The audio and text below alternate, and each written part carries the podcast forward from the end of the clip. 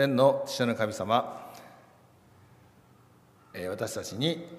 この聖なる安息日をお与えくださいましたことを心から感謝いたします。またこのようにあなたを賛美し礼拝するお恵みをお与えくださいましたことを心から感謝いたします。どうかあなたがここにご臨在くださいまして私たちの礼拝をお受け入れください。あなたの皆が崇められますようにあなたの栄光が表されますように。キリストイエス皆を通してお祈りいたします。アーメン。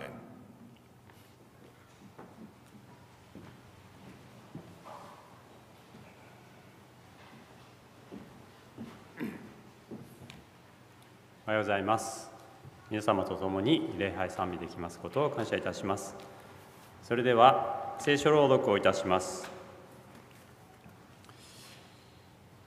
今朝与えられました御言葉は、ルカによる福音書21章10節11節と18節19節ルカによる福音書21章10節11節18節19節です。新約聖書口語訳では126ページ、新共同訳では151ページとなります。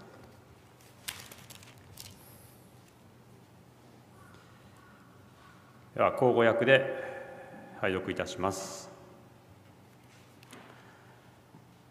それから彼らに言われた民は民に国は国に敵対して立ち上がるであろう。また大地震がありあちこちに疫病や飢饉が起こりいろいろ恐ろしいことや天からのものすごい前兆があるであろう。18節。しかしあなた方の髪の毛一筋でも失われることはない。あなた方は耐え忍ぶことによって自分の魂を勝ち取るであろう。開会賛美歌94番の一節を共に賛美いたしましょう。ご起立ください。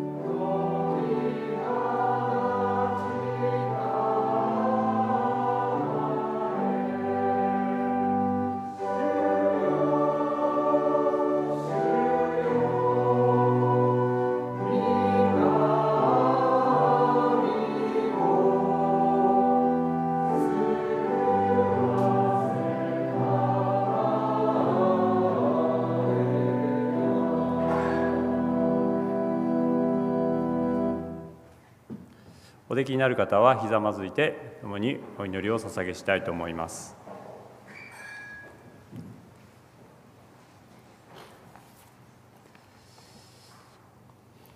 私たちの創造主である天の神様一週間の私たちの歩みをお支えくださいましてこのようにあなたを礼拝できます特権を感謝いたしますこの一週間あなたの目にはふさわしくないことも数多くあったと思います。どうぞ私たち一人一人を許し清めてくださりあなたの前にふさわしいものとさせてください。また1週間さまざまなことがありました。悲しいことやまた辛いことも多くありました。しかしあなたが私たち一人一人の思いをご存知でいてくださりまた最善をなしてくださることを心より感謝いたします。今から礼拝を捧げいたします。メッセージを取り次いでくださる西野俊弘長老をどうぞあなたがお支えください。また聞く私たちの心を備えてくださり一人一人に必要なメッセージとさせてくださいますように。さまざまな理由でこの礼拝に参加できない方々がいらっしゃいますどうぞその場において私たちと同じ恵みをお与えくださいまた肉体的精神的社会的に困難を覚えている方々が多くいらっしゃいます。どうぞあなたがお一人お一人を豊かに支えまたお癒しくださいますように。この礼拝の時間あなたに栄光を期す時間とさせてくださいますように。感謝して愛するイエス様の皆を通してお祈りいたします。アーメン。で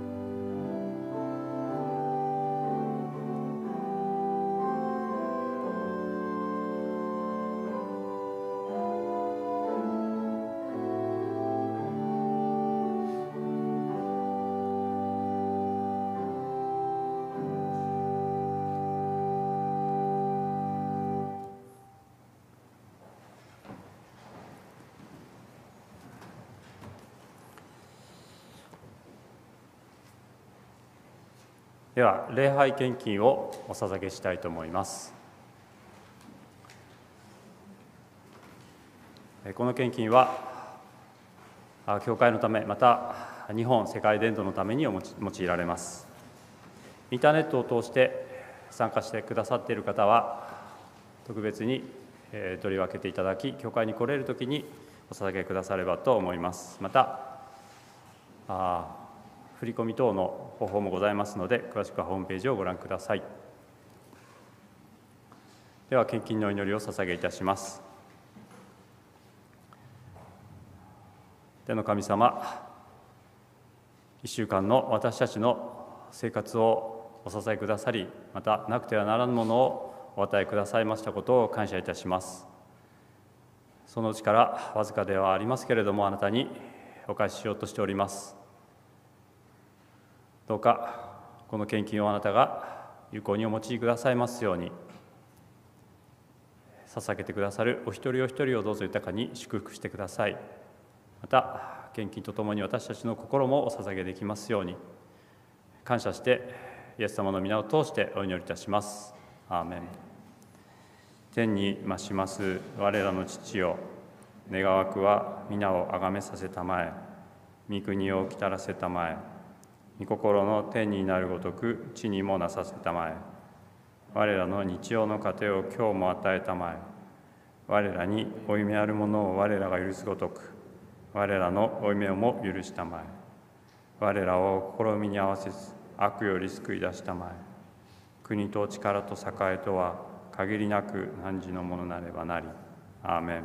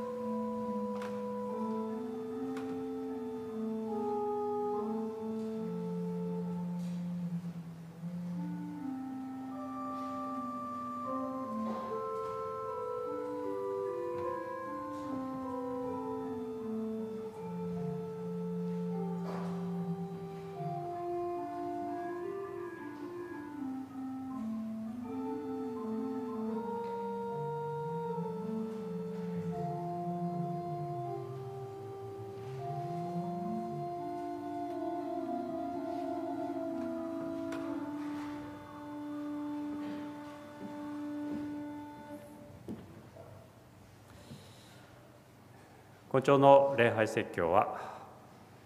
お隣の東京衛生アドベンチスト病院の院長でもあります西野俊弘長老によりましてコロナ禍の教会と題してメッセージが取り次がれます。その前に加藤久子姉妹によりましてオルガンによる賛美がございます。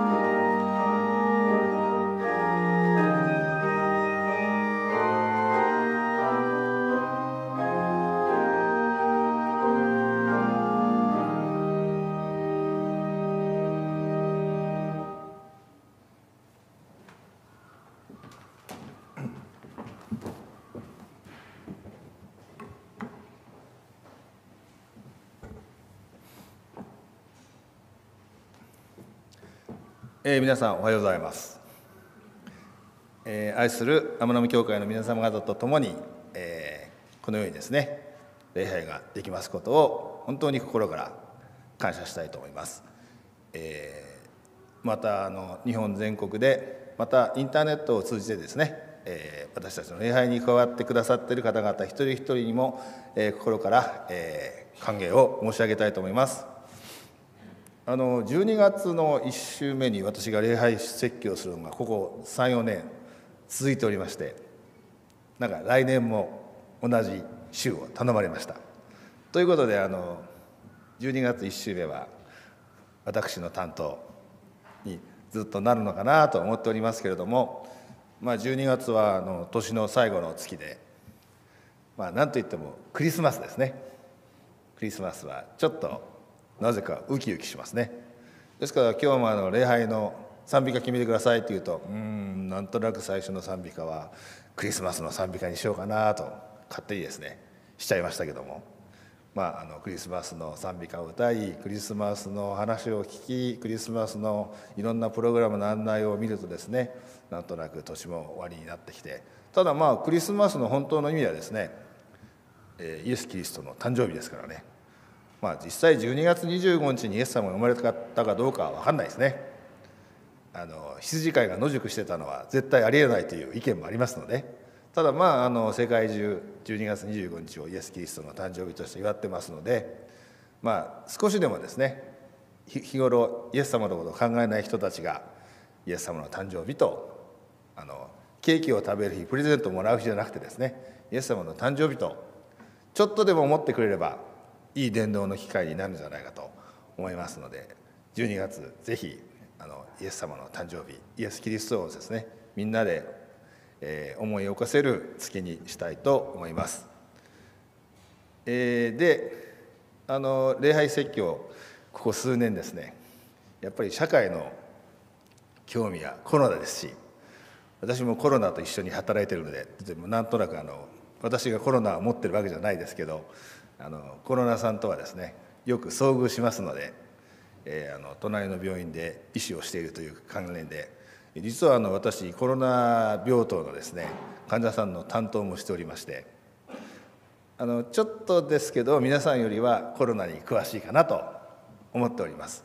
ですのであのちょっとこうコロナの話を入れながらですねこうお礼拝の 時間にしたいなと思っております。であの私いつもこのね写真見せてますね。これがどうもあのコロナウイルスの、えー、電子顕微鏡で見た時の姿みたいなんですね。まあこう見るとなんかあの赤んこに浮いてるマリモみたいでちょっと可愛いじゃんと思うんですけどもいえいえ全然可愛くない。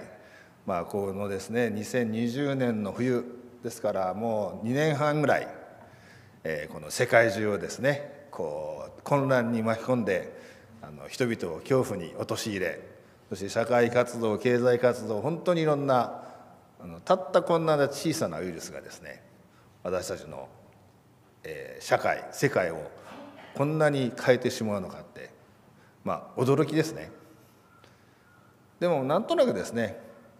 コロナそのものよりもコロナに対する人々のリアクションの方が社会を変えてしまったんじゃないかなっていうところもあるかと思いますのでであの今日はですねちょっと前半はちょっとコロナのお話をしてそれからですねお礼拝の本題の方に入っていきたいと思いますけどまあいつも皆さんにお見せしている統計ですね。えっとコロナの、えー、患者さんですね、まあ、正式には新型コロナウイルス。英語だと COVID-19 っていうんですけどね。19は2019年に発見されたウイルスだから19っていうのがついてるみたいですけども、まあ、あの世界世界中でですね、えー、かかった患者さん、えー、これあの数字が大きすぎてパッと読めないですけどねあのよく読むと6億4600万あ6億4601万5960人、えー、とこれは、えー、今週の日曜日の段階ですね。私ちょっと統計見ましたので、まあ、あのコロナが始まってからですね世界中でも6億人の人がコロナにかかったということですね。で、えー、亡くなった方が663万人、えー、600万人の町っていうとどこですかね、まあ、大阪よりも多いですねきっとねそんなにたくさんの方が亡くなってしまったんですね。であの世界的に見てどこに患者さんが多いのっていうと、まあ、これも驚きな話で世界一の医療大国と言われたアメリカに患者さんが一番多くてですね。はい。あのなんと1億人いるんです。これまでに。アメリカの人口が2億ちょっとですから多分2人に1人がコロナにかかったという、まあ、そういう計算ですね。ですからあの患者数はもうアメリカがダントツではい。あの1億人。でその後2位がですね半分以下になってですね4400万人。インド。であのフランスドイツ一時ブラジルが2位だったんですけどね。ブラジルは5位。で日本と韓国は患者さん少なくてあの優秀だと言われたんですけどなんとここのところ猛烈に追い上げまして韓国が6位で日本は7位ですね。サッカーの成績と比例しちゃってるようですけれどもあのそうですねアジアのこの2カ国がもうトップの方にトップ10に入っちゃいました。でイタリアイギリスロシアと。でまああの最近ですねこの数もだんだん正確じゃなくなってると言われております。なぜかというと外国もですね患者さん検査してないし数えてないですね。あの日本はまだ一生懸命。日本もこれ数え方、え、確か9月の終わりぐらいですかね変えました。ちょっと簡便な数え方にしましたので日本の数もちょっと正確かどうか分かりませんけども外国の数はもっと不正確なんじゃないかと思います。ただあの一応ねあの上がっている数字としては、えー、こういうところですね、まあ、世界一医療が進んで医療サービスがいいと言われているアメリカでですねえが世界一っていうのは何とも皮肉な話ですけどもまあこれもちょっと対応の悪さと、えー、あんまり政治的なことに話は突っ込みたくありませんが大統領の姿勢もあるんじゃないかと思いますね。であのまあ、かかった数も大事ですけどやっぱりこう亡くなってしまう人が多いっていうのが非常に問題ですよね。でまあ、先ほどあの世界中で600万人が以上亡くなってるっていうことですけどもあの死者数ですね死者数はあの日本は一応まだ5万人に達してないもうちょっとで5万人というところですね。で、えー、世界一のコロナ国アメリカはなんと100万人を超えてます。はい。インドでも53万人。ブラジルが比較的多くて68万人。であの日本は4万9千人。であの日本よりもちょっと患者さんが多い韓国は3万人ということであのパーセンテージを脇に書きましたけどこれ死亡率ですね。死亡率。で世界平均が1%です。で日本は0.2%ですから世界よりも非常にいい成績ですね。韓国なんて0.1%でアメリカはもう1%以上でブラジルは2%近くという。ですからあの皆さん死亡率1%っていうのはですね結構高いですよ。100人かかったら1人亡くなっちゃうということですね。でもさすがに0.1%だと1000人の1人1000人中1人ですから、まあ、そこまで怖くないなという話ですね。ですのであのコロナ怖い怖いと言ってますけど実際の死亡者数はあのパーセンテージからいくとそんなに高くはない。まああの所詮ウイルス感染ですから。あのね心筋梗塞とかがんとは違いますので。で日本の状況ですけども日本っていうのはあの総人口が1億2600万人いるんだそうです。でえー、先ほど言いました総患者数が2437万人ですからあの単純に計算すると5人に1人がコロナになったことになります。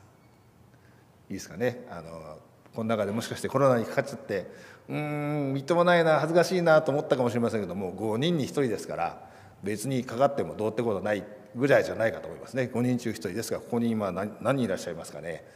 まあ 100, 100人以上いますけど平均からいくとこの中にコロナにかかった人は20人以上いるってことです。もちろんあの1人で2回かかる人もいますから単純な計算はできないんですけどもですから、まあ、の日本もそれなりに多いってことですね。で亡くなった方が5万人弱ですからあの対人口にすると2570人に1人。ですからそんなにたくさんの人が亡くなってるわけじゃないですね。で、えー、現在どのぐらいアクティブな患者さんがいるのっていうのもこれ先週の日曜日のデータですけどはい。あの365万人もいるんだそうです。本当かなと思うんですけど。まああの一旦発症すると10日間はまだ患者さんですからね。10日過ぎるとあの治ったってことで患者じゃなくなるんですけどね。だから今でも35人に1人ぐらいが患者だと書いてありましたね。ですからそれなりにですねもう数は増えていろんな人がなってるってことは間違いないと思います。でこのコロナの問題ですけど一時はですねコロナになったら死んじゃうみたいなのがあったんですけどもデータがどんどん出てきましたからあの分かってきてることはやっぱりですね高齢者は危険である。ということはあのはっきり分かってきております。これあの30代と比較した場合の各年代の重症化率ですけども30代を1とするとですね30歳未満の人の重症化率は低いわけですね。0.5倍とか、まあ、あのあの小さいお子さんだとちょっと上がるっていうことがあって一番小さい子でも0.5倍。で10代20代は0.2倍とか0.3倍ですとか重症化する人ほとんどいないですね。で40代になると30歳と比べるとちょっと重症化の確率が上がりまあ50代60代上がっていって70代になると50倍80代だと70倍90歳以上だともう80倍と。要するにですね年を取れば取るほど、えー、重症化しますよということです。でこれはあのこのお膝元の杉並区のデータなんですけどね。これ勝手に見せたら怒られるんじゃないかと思うんですがまあいいことにしちゃいましょう。今日はあの区の区役所空いておりませんので。であのまあこれですね。よく見ていただくと分かるんですけど、えっと、亡くなった方が杉並区でも106人もいるんですね。ただし60歳未満は3人しかいません。いいですかね。ですから支持率も本当 0. 何パーセントですよ。やっぱり70歳超えると亡くなる方が増えてきてはい。まあやっぱり70歳80代ね90代が一番亡くなるのが多いんですね。でちょっとこの赤丸のとこ見ていただくと分かりますね。70代の方の致死率が0.5%、えー、70代の人は200人に1人が死んじゃってますよということですね。80代だと致死率1.5%、えー、これは大体そうですね、えー、70人に1人ぐらいが亡くなるという。90過ぎると5%ですから20人に1人が、まあ、亡くなっちゃうんですね。ですからあの高齢者には非常に危険な病気だということは間違いないです。であのこれインフルエンザと比較してどうなの、まあ、ですけど70歳未満はコロナのデータとインフルのデータほぼ同じです。ただ70歳以上から見るとやっぱりコロナの方がインフルよりも怖い病気です。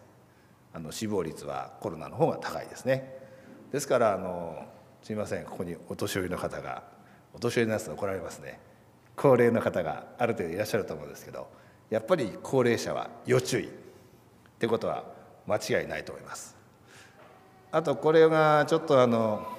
本当はこのこの前にですねでっかいスクリーンがあってこういうのを見やすくしようと思ったんですけどちょっとあの端っこの方で申し訳ないんですけど、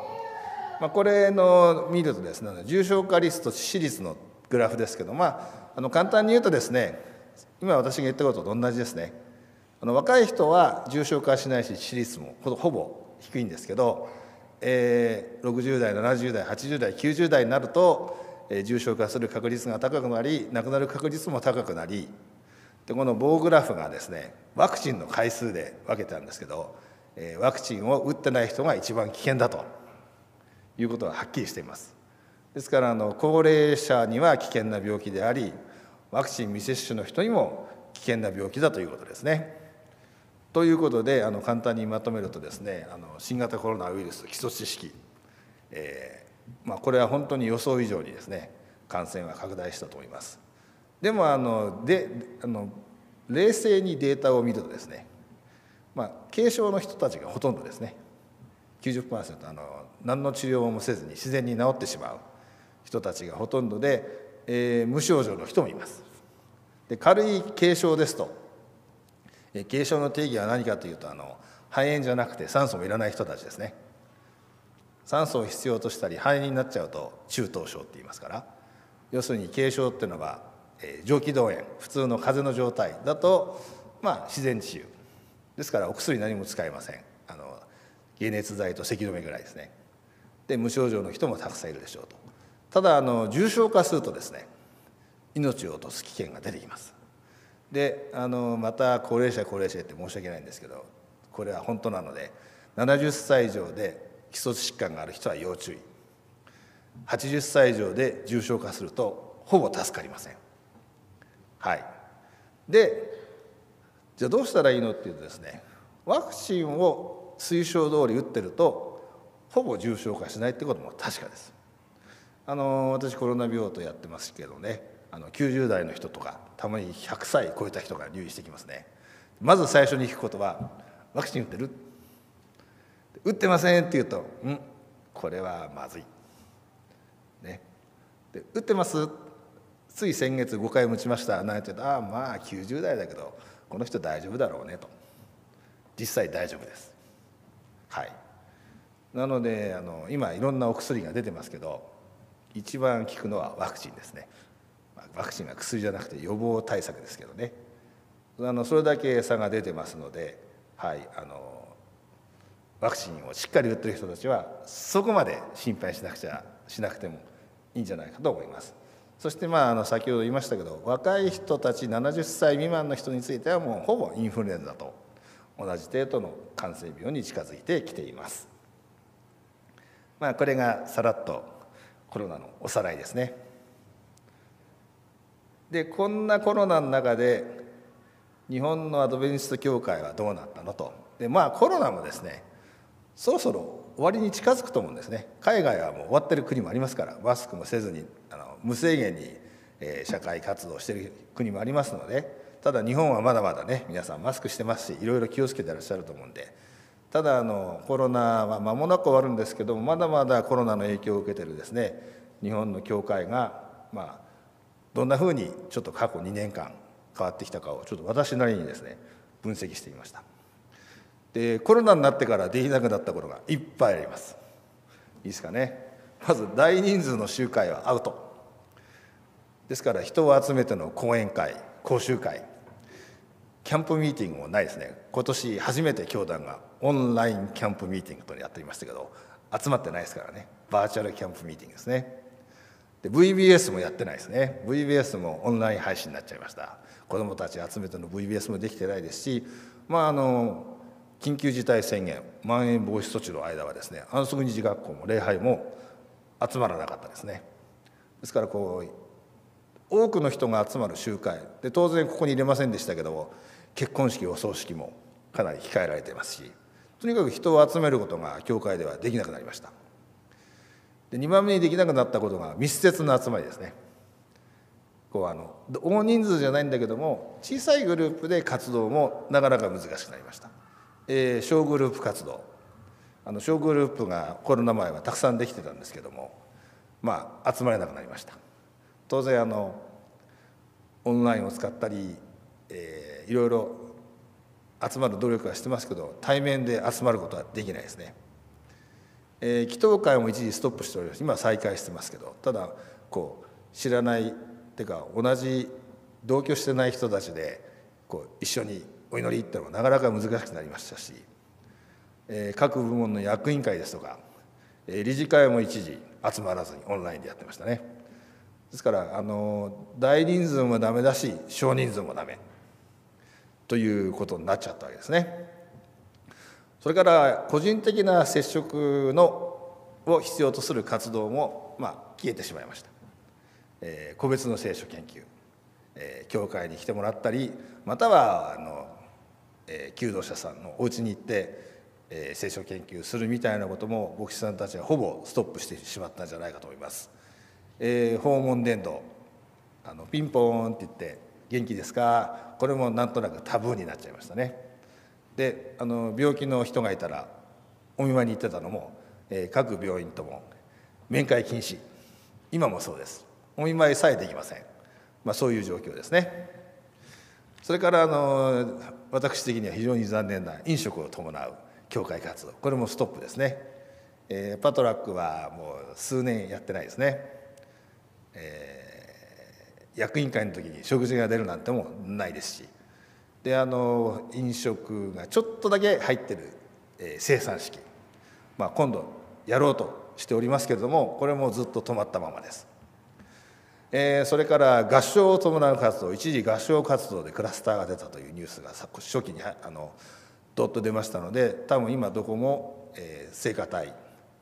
えー、たくさんの人の集まりの特別賛美歌、えー、歌が入った音楽礼拝というのはできてないと思います。かろうじて賛美歌をマスクしながら一節歌ってるのが天沼教会でそれもですねこんなに広くて天井が高いからできてるんで小さい集会所では今もあの賛美歌はオルガン、えーと、とピアノの伴奏だけですね歌わないでくださいってやってます。はいそれから移動を伴う活動ですね不要不急の外出は控えなさいと言われてましたのであの他の教会を訪問したり、まあ、一緒に礼拝しましょう。こういうのもなくなっちゃいました。でまあ集会やってなければ当然ですけど集会しててもですねいろんな人がこう籠を触るのよくないってことで献金集めも、まあ、今月から天沼教会は再開しましたけど献金集めも止まっちゃったわけですね、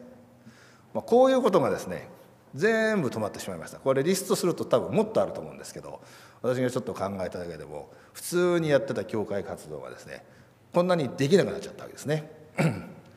でまああのじゃあ何が できできて、まあ、新しく始まったことも少しあると思います。まあ、かろうじて少人数での対面集会これはあの3密を避けてとかって言ってですねあの環境を良くして、えそんなに狭い場所じゃなくて人数も制限して、まあ、対面で何かやるってことはかろうじてあとは短時間の対面集会短くしてですね。あとはまああの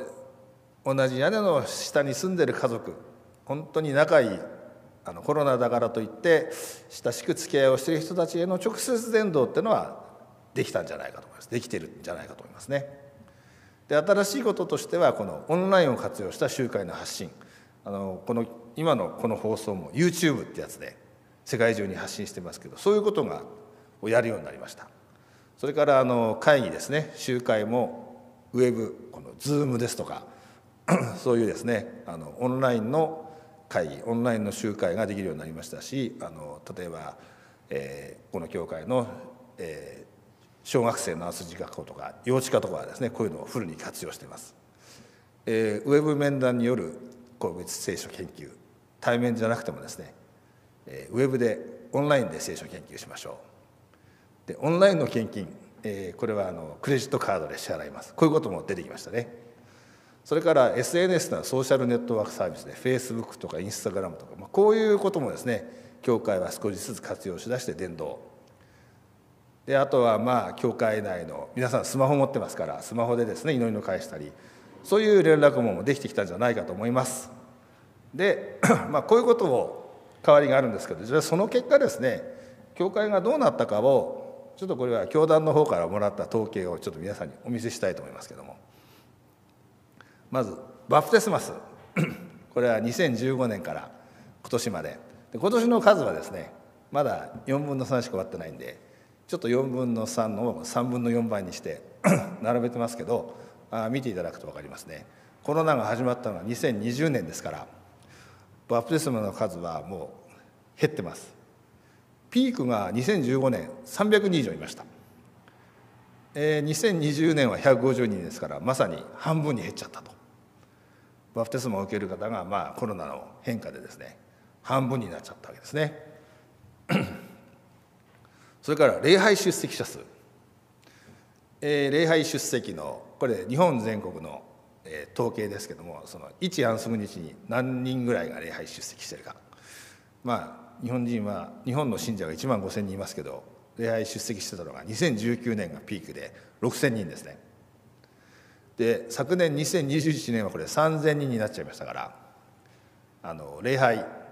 の出席者も半分になっちゃったということです。え今も天沼教会今日は、うん、130人いらっしゃいますかね。天沼教会ピークの時は300人以上いましたからもっとピークの時は400人いた400人がいたと聞いております。さあそれから考えるともう礼拝の出席者も激減ですね。で教会員の増減。まああの新しい人が入ってくるくるけど教会に抜ける方もいらっしゃるわけです。でそれの抜けるのが一番多いのがまあ残念ながら亡くなってしまう方。まあ今週もですね私たちの本当に愛する教会の一人が亡くなりましたある程度のお年になるとこれは亡くなるのはもうしょうがないですねであのこの教会員の増減をですねまあバプテスマを受けた人と、えー、亡くなって教会員の席から抜けてしまう人のデータがありますけど、まあ、2015年あたりはですね圧倒的に入ってくる人の方が出る人よりも多かったですね。で2019年なんか2018年19年あたりもまだあの入ってくる人が出る人よりも多い。ということはどういうことかというと教会員数が増えてるということです。ね、プラスとマイナスで教会員数が決まりますからですからコロナ前まではほんのちょっとですけれども教会員数が増えてたんですねところがあの2020年ほぼ同じになり昨年はですね減少の方が増加を上回ってしまいました。で今年はもっと顕著でもう100と149ですからあのマイナスの方が1.5ですね。まあこんな感じでございます。で本当にあのコロナに振り回されてるっていうことが統計上わかるんですね。えっ、ー、と時間がないのでこれは飛ばしますけどもあのこういう絵をですねあのアメリカの友人から起こってきて私は非常に笑ってしまいました。本当にあの、まあ、クイズですけども、えー、コロナのことばっか考えてるんで正しい答えデイビッドじゃなくてコビットと答えてしまったというですね。はい。あのまあはい。これはさっと流したいと思いますけども。であのこういう中でもですねじゃあバプテスマを受けてる人たちはいるわけですね。で今年になってから1月9月100名の方が、えー、バプテスマを受けて教会に加わってくださったんですけどもじゃあどんな人たちかっていうとまあここに統計がありますね。学校関係16%外国人21%、えー、意外とですね名誉牧師からの働きによる方が19%で病院が5%その他39%。ですので、はい、あの今年になって100名日本全国でバプテスマ受けられたんですけどもあのどういう経路でっていうと、まあ、こんな形ですね。でさらにそれを詳しくやるとですね100名のうち、えー、親族に導かれたという方が46信徒との交わりで導かれたという方が37学校が11医療機関が5でその人がずらっと。まあ残念ながらですね以前有効だった伝道講演会、えー、出版それからまあ期待されてた小グループ。でインターネットの伝道もまだこんなもんですね。はい。まああのまあ、これはさらっとまとめたいと思いますけどもね、えー、コロナがもたらした教会の変化っていうのはほぼ全面的な教会活動と伝道活動の停止ですね。でバプテスマ数が下がり礼拝出席者も減り教会もですね旧礼者よりも、えー、去ってしまう人のが多くて減ってると。でメディアの活用を必死に今もやってるんですけども、えー、さっきこのこれを見るとまだまだメディアから導かれたっていう人が現れてる状況ではないですね。で、えー、外国人の方に、えー、比較的バプテスマな人が多い。引退牧師さんが導いた方たちも多い。それから機関ですね。教育機関医療機関の活動による伝道の維持も多い。はい。そういうところでまああのどういうことかっていうとコロナでもですねやっぱり急霊の鍵っていうのは個人的接触であるという事実は変わらないですね。あのもうやっぱりコロナであるからこそ、えー、親族とか信徒との交わり、えー、引退牧師さんが一生懸命こう引退牧師さんですからそんなデジタル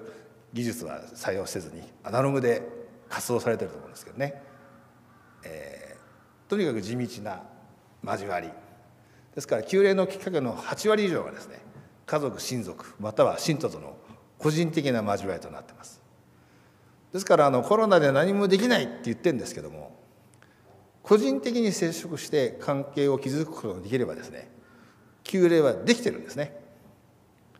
はい。ですからコロナ禍でいろんなことができなくて個人的な関係なんて築く活動できないよって言ってもですね機会は減ってるんですけどもゼロではない、えー、個別伝道の機会が全て失われたわけではないですね、えー、ミニストリ・オ・ヒーリング人の心を動かすにはキリストの方法だけが真の成功をもたらす。人間と交際しておられた間救い主はその人たちの利益を図られ同情を示しその必要を満たして信頼を受けになった。そして私についてきなさいとご命令になった、まあ、キリストの方法だけが真の成功をもたらす。まさにあのその通りです。あのコロナの中でもイエス様の方法個人的な伝道をするとそれは成功してるんですね、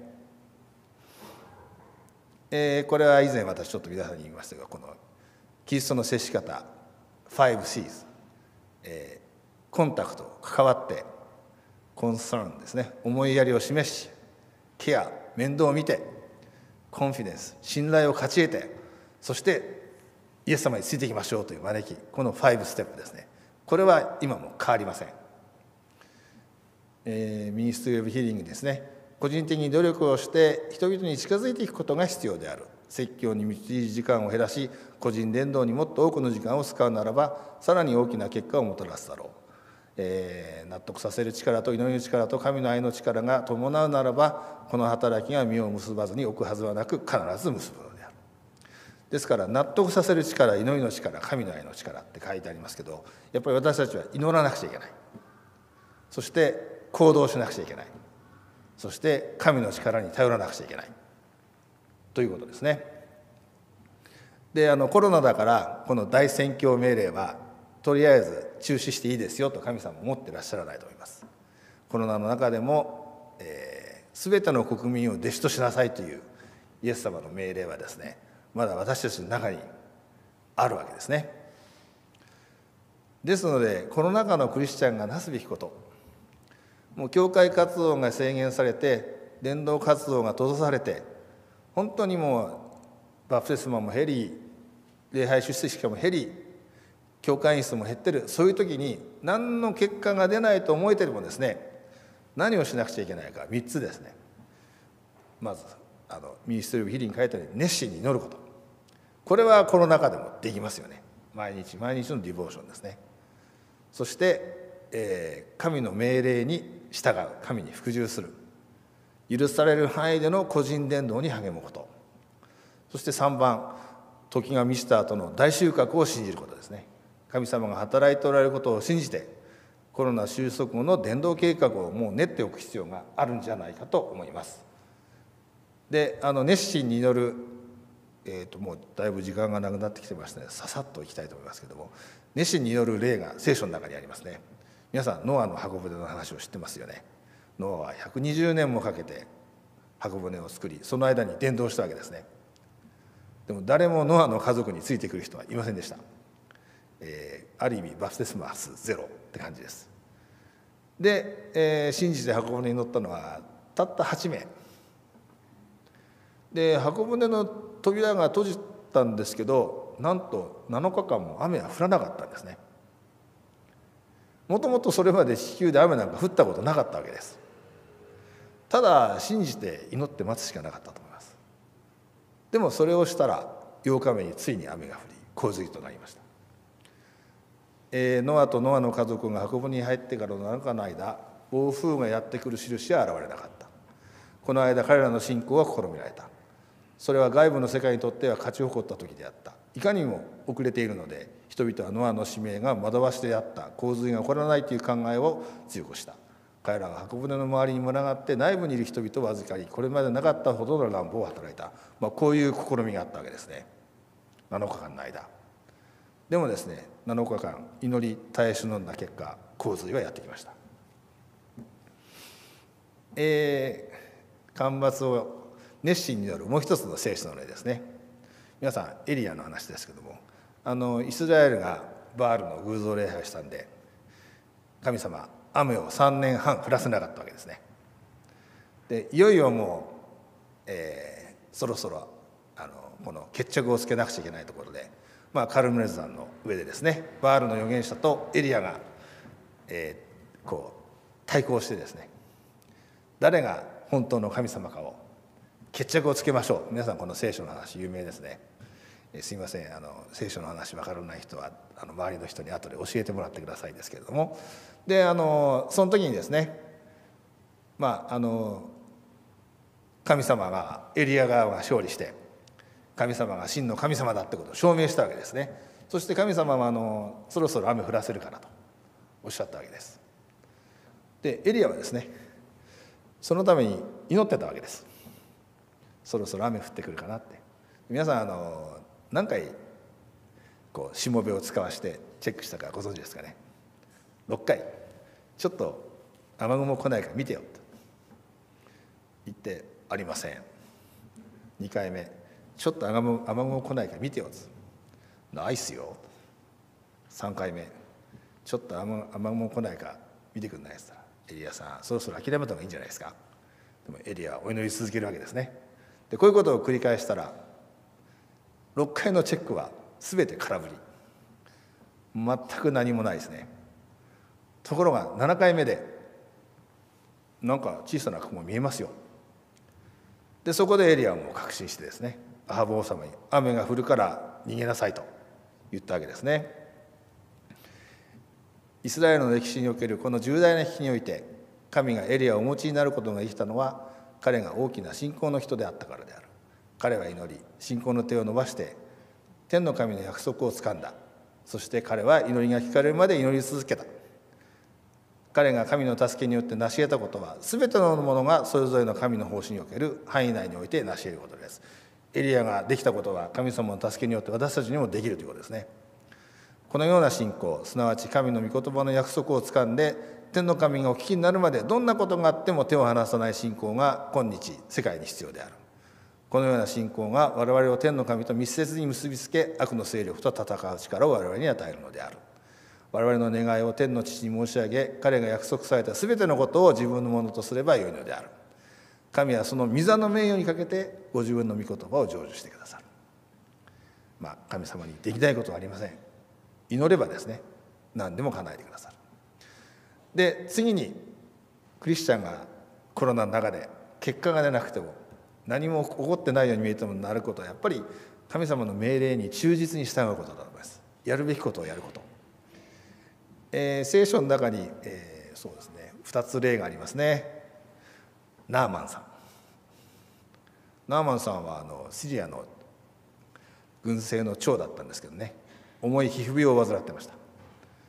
で当時はですねこのシリアの方がイスラエルよりも強かったんですね。ですから弱い国の方にわざわざ出向いてエリシャにですねこの重い皮膚病を治してと、ね、頼んだわけです。そしたらですねエリシャが非常に無礼な対応をしましてあのイスラエルよりも強い国の軍勢の長が来たにもかかわらずねわざわざ贈り物を携えてそのエリシャの自宅まで来たのに出迎えもせず召使いだけ玄関に出して「はいヨルダン川で川、ね、7回体を洗いなさい」と。そしたらきれいになるよと言ったわけですね、えー、ナーマン将軍は怒っちゃいました。玄関にも来ないで触ってくれもしないでね。こんな汚い川にヨルダン川の水は汚かったそうです。きっとあのヘルモン山から来た水で冷たかったと思います。もうプライドが傷ついたんですね。でもこんなバカな話はありえない。で帰ろうとしたんです。でもですね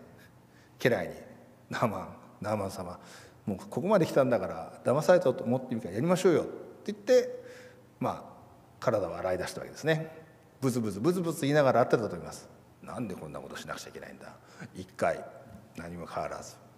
2回何も変わらず、ね、さっきも7日間でエリアも7回でしたがここの7ですね。ラッキーセブンってのはこういうことかと思うんですけども。で6回目までは何にも起きなかったんですけどね。7回目で病を癒されたんですね、えー、ナーマンの誇りが頭をもたげてきた一方において彼の信仰が試されていたのである。しかし信仰が勝利した。そして高慢なスリアのナーマンは誇りを捨てて主の掲示された御心にへり下って従った。喜んで服従することによってのみ願っている癒しが与えられるのであった。私たちもですねもういろんなことやっても何の結果も出ない。一体何が起きてんの？と思ってもですね神様の言葉には従わなくちゃいけない時もあるということですね。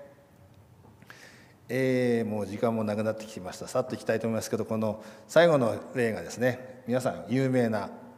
イスラエル人がカナンに入ってエリコを攻略した時覚えてますかね？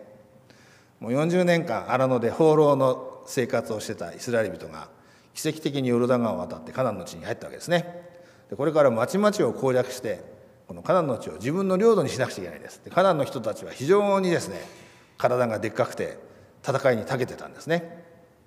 で特にこの目の前にあったエリコっていうのは城壁が高くて非常に堅固でもう攻略は不可能に見えたわけです。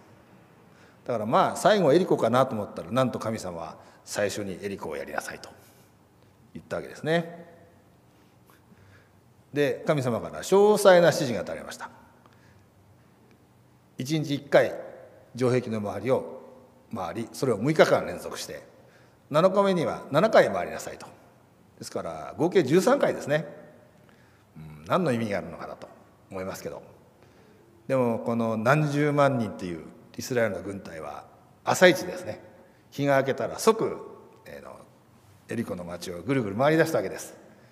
初日は1回2日目も1回3日目も1回で7日目には7回どこに安息日が来たんだろうとちょっと疑問に思っておりますけども。でも安息日も回ったってことですね。神様の命令ですからね。で12回までは何にも来なかったんですね。ところが13回回った途端にラッパを吹いたら城壁が崩れて町が攻略できちゃったと、えー、イスラエルの人は自分たちの力で勝利を得たのでなくこの征服は全く主のものであった。カナン征服にあたって彼らは自分たちで戦うのではなくただ神の身旨を果たす器として戦うに過ぎないこと。また財産や自己所有のためでなく彼らの王である主の栄光を求めるべきことがイスラエルに深く印象をつけられなければならなかった。ということで、はい、あの結果が出なくても何もできないと思って何も起こってないと思ってもですねやっぱり神様の命令に忠実に従うことは大事です。最後まで従ったら必ず結果が来るそれがですねこの時が満ちた後の大収穫を信じることですね。まあ、聖書朗読さっき読みました。あのいろんなことが起きてますけど私たちの髪の毛一本むしられないで耐え忍ぶことによって魂は勝ち取られるわけですね、えー、これは心のマナです。読んでみたいと思います。神は彼に信頼する者のために大きなことをなさる。神を真実と言ってる人々にもっと力がないのは彼らが自分たち自身の知恵に頼りすぎ主が彼らのために道からを表す機会を主に与えないからである。しかし彼らが全く主に信頼し忠実に彼に従うならばどのような事態が起こっても主は主を信じる子どもたちをお助けになる、えー、まさに私たちはコロナの中でこういうことを信じなくちゃいけないんじゃないかと思います。教会活動が制限され伝道活動が閉ざされ、えー、バプテスマも増えない教会員も減ってる。何の結果も出ないと思えてもですね、えー、熱心に祈ること。そして神様の命令、えー、許される範囲での個人伝道に励むことですね、えー、神様に服従すること。そして時が満ちた後の大収穫を信じること。ね。結果が見えてないようでも神様は働いておられきっと最後にはですね素晴らしい、えー、結果が待ってると思いますそのために良い準備をする必要があると思います、えー、私たちには、まあ、今期の教科でですね永遠の命について学んでおりますけどもいつかイエス様が、えー、再臨されて私たちが天国に行ってですね、えー、この世の苦しみは全てなくなり本当に、えーイエス・キリストと共にですね、えー、過ごす生活を私たちは待ち望んでいるわけです。でそれはあのみんなで行くんですけども本当にイエス様はですね私たち一人一人に頑張ったと言ってくださると思うんですね。ぜひそういう日がですね一日も早く来ることを、えー、望んでですね祈り、えー、忠実に服従しそして神様を信じる生活をコロナの中でも続けていきたいと思いますえ。これで、えー、礼拝に返させていただきます。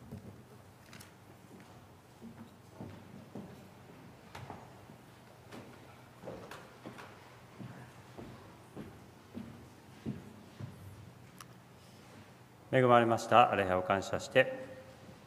閉会賛美歌447番の一節。447番の一節を共に賛美いたしましょう。ご起立ください。